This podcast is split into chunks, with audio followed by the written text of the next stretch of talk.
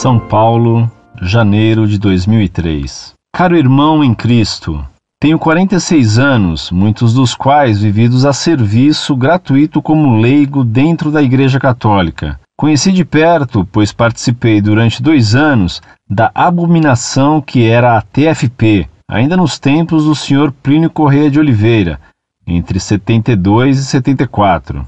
Fiz um curso de teologia da Faculdade de Assunção e coordenei por mais de cinco anos a formação de catequistas e os acompanhava desde a pré-catequese até o sacramento do Crisma, confirmação. Eu e minha família éramos participantes ativos da comunidade, porém, como diz a palavra, vocês vão escutar bem, mas não compreenderão.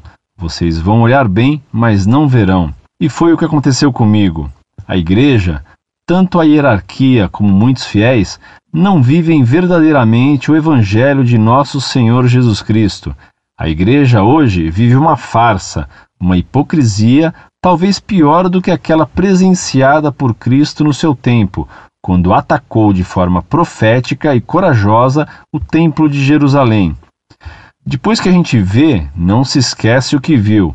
A igreja virou um grande sepulcro caiado, riquezas ao invés de simplicidade, mentiras ao invés de verdades, arrogância ao invés de pureza de coração e mansidão. Falta o verdadeiro sentido de ser padre nos dias de hoje. O Evangelho nos diz tanto, e tantas são as palavras proferidas por Cristo no sentido de ser um pastor, de como conduzir o rebanho de Deus.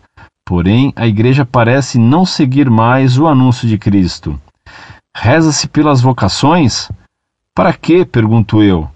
Para termos padres cantores, apresentadores de TV, de rádio, escritores, diretores de escolas caríssimas que os pobres coitados, filhos de Deus, não têm acesso, e tantas barbaridades cometidas por padres no mundo inteiro, pedofilia, amantes, pais, muitas vezes sem assumir a igreja doméstica e continuam ministrando homossexuais, etc, etc.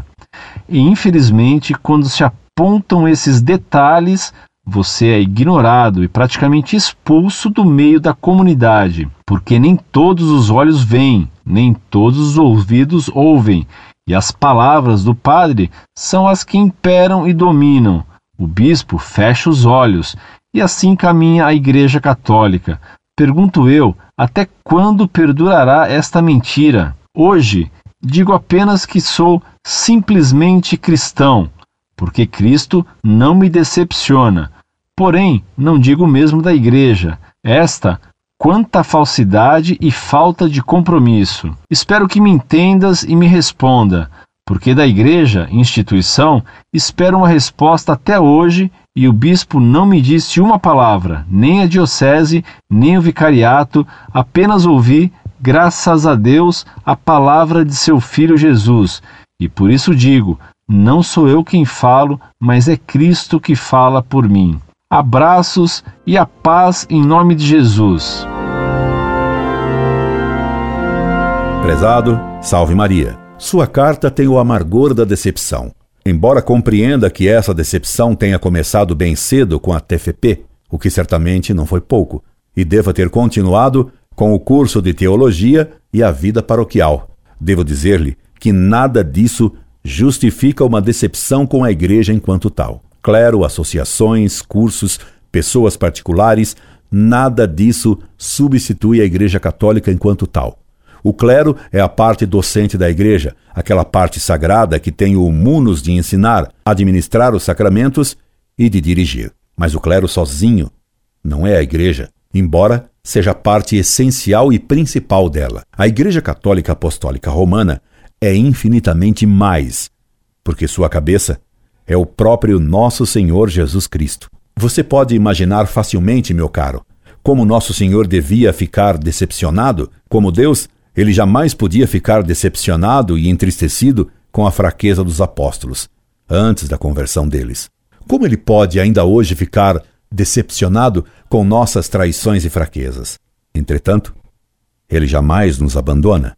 Ele jamais deixa de nos olhar sem misericórdia. O que lhe peço hoje, meu caro, é que seu amor pela Igreja Católica não esmoreça. Não deixe de compreender que os atos traidores de seus filhos, principalmente os do clero, não afetam em nada a santidade do corpo místico de Cristo. O que lhe peço é que tenha misericórdia pela situação terrível da Igreja. É exatamente essa misericórdia pela Santa Igreja, apesar de tantas misérias e pecados de seus membros, que comprova nossa fidelidade a ela e a Cristo, e que consola nosso Senhor neste Getsemane, que é este período pós-conciliar de tantas desgraças. Sejamos fiéis poucos, quando muitos traem. Sejamos misericordiosos com a esposa de Cristo, quando tantos a esquecem e a mancham com seus pecados. Consolemos a nosso Senhor por nossa fidelidade vigilante, quando tantos dormem e quando alguns ficam contando as trinta moedas de sua traição no fundo de seus corações algibeiras. Jamais deixe de contemplar a face de Deus escarrada na face da igreja humilhada. Gostaria de ter contato pessoal com você para, se possível, apoiá-lo no esmorecimento, sustentá-lo na luta, animá-lo no desânimo, junto com Cristo e com Nossa Senhora.